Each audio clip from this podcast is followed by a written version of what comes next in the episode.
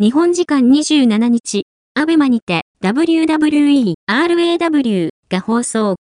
中村晋介とサミ全員が因縁のシングルマッチを行った。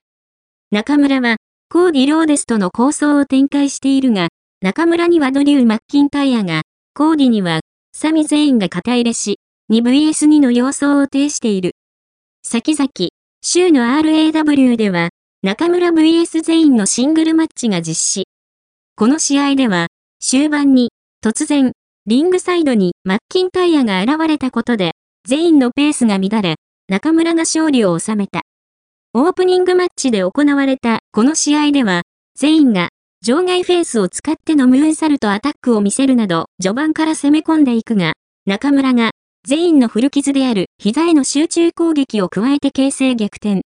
中村がヘルバキックを阻止して、後頭部へ金車差を叩き込むが、なんとか返した全員が場外へ逃れる。中村は、全員を場外フェンスに乗せ、鉄階段からの金車差。リングに戻してたぎってから金車差を発射するも、かわした全員が後頭部へのヘルバキック。